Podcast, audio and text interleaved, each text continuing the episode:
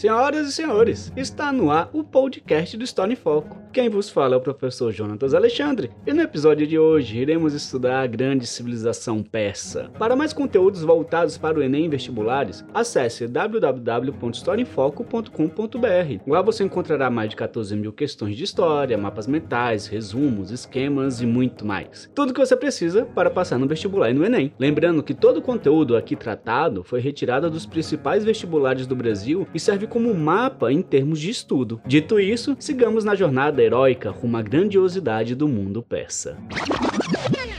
Buscando algumas características essenciais para se entender esse mundo persa, vale a compreensão de que ele foi um dos maiores impérios da antiguidade. Foi conquistado por Alexandre o Grande, que introduziu a cultura helenística nesse estado. A casa real dos persas era conhecida como Aquemênida. Os principais reis persas foram Ciro, que promoveu o início da expansão territorial, promoveu em seu reinado a reforma religiosa persa com o zoroastrismo e foi tolerante com os povos conquistados. Após Ciro, temos Dário. Levou os persas ao seu apogeu, foi derrotado na Batalha de Mar maratona pelos gregos, realizou a reforma administrativa do império. E posteriormente teremos Xerxes, dando continuidade à guerra contra os gregos, chamadas também de guerras médicas, vencendo na Batalha de Termópilas, mas perdendo a guerra.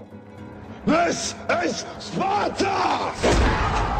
Os povos conquistados pelos persas foram os egípcios, hebreus, fenícios, assírios, neobabilônicos. O Estado persa, em sua grandiosidade, aprimorou a administração de país, viabilizou os sistemas de impostos, criou o Dárico de Ouro, que foi a primeira unidade monetária internacional confiável no mundo antigo, estimulando o intercâmbio comercial. Desenvolveu a divisão do império em satrápias, que são 20 unidades territoriais do mundo antigo, com foco descentralizado na administração persa. Cada satrápia era dirigida por um sátrapa, que era um representante do império, um funcionário do estado persa que exercia o poder de um governo local. Vale entender que tal divisão pode ser representada na divisão interna do Brasil. Temos 26 estados e uma unidade que é o Distrito Federal. Ao todo, temos 27 unidades da federação, ou seja, a divisão que o Brasil sofre é para facilitar a administração territorial territorial, algo que os persas já faziam há milhares de anos.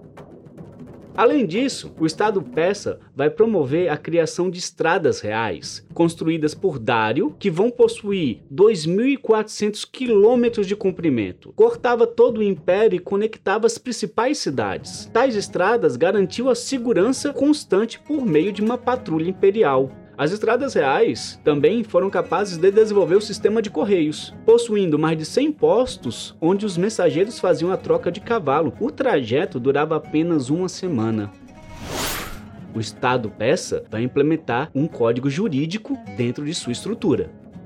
Como todo grande império, houve também uma expansão territorial. Começaram a sua expansão após as conquistas lideradas por Ciro, o Grande. Os povos dominados pagavam tributos, forneciam homens para o exército real e a cultura e a religião do povo dominado era respeitada, evitando assim motins e desagrados. Era uma forma de dominação. Um dos maiores exemplos dessa expansão persa pode ser vista nas guerras médicas. Os persas eram conhecidos pelos gregos como medo.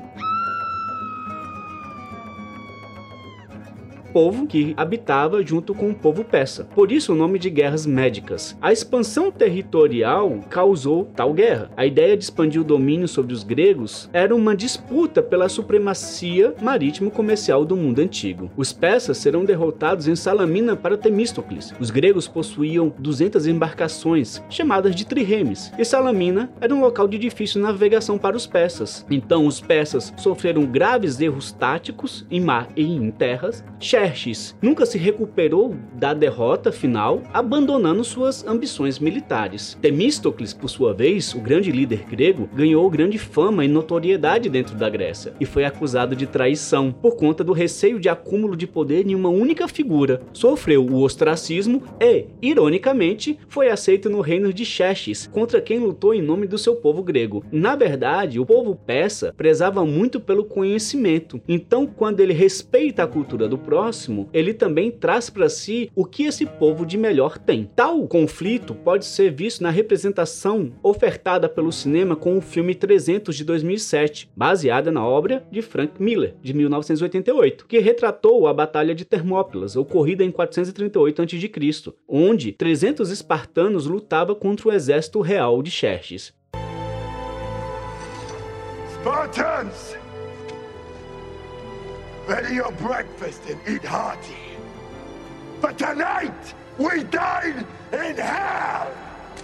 O filme causou irritabilidade no povo iraniano, que são descendentes dos persas antigos e não fazem parte dos povos árabes. As vestimentas retratadas dentro do filme eram de árabes e o rei Xerxes foi retratado de forma grosseira e negativa. Vale lembrar que dentro da mitologia persa, Xerxes, para assumir o reinado, foi jogado em uma sala com uma faca na mão e teve que matar um leão. Então, Xerxes não é aquela figura negativa, ao contrário, ele foi um rei muito sábio. Já religião persa, o zoroastrismo, veio com base numa reforma religiosa promovida por Zaratustra entre os séculos 7 ao século 6 a.C., apoiada pelo rei Ciro e Dário. Baseava-se na existência de uma luta entre o bem e o mal, com uma ideia de juízo final, influenciou o surgimento da figura satânica dentro do cristianismo por meio da ideia do binarismo, que molda as relações ocidentais dentro do mundo material e metafísico da vida cotidiana. Então, quando pensamos pensamos em bem e mal, certo e errado, e trabalhamos com essa ideia de luz e sombra, lembre-se de que essa ideia surgiu inicialmente dentro do zoroastrismo. Então, esse binarismo que nós vivemos e não percebemos, ele parte dessa ideia de maniqueísmo, algo que será desenvolvido por Mani.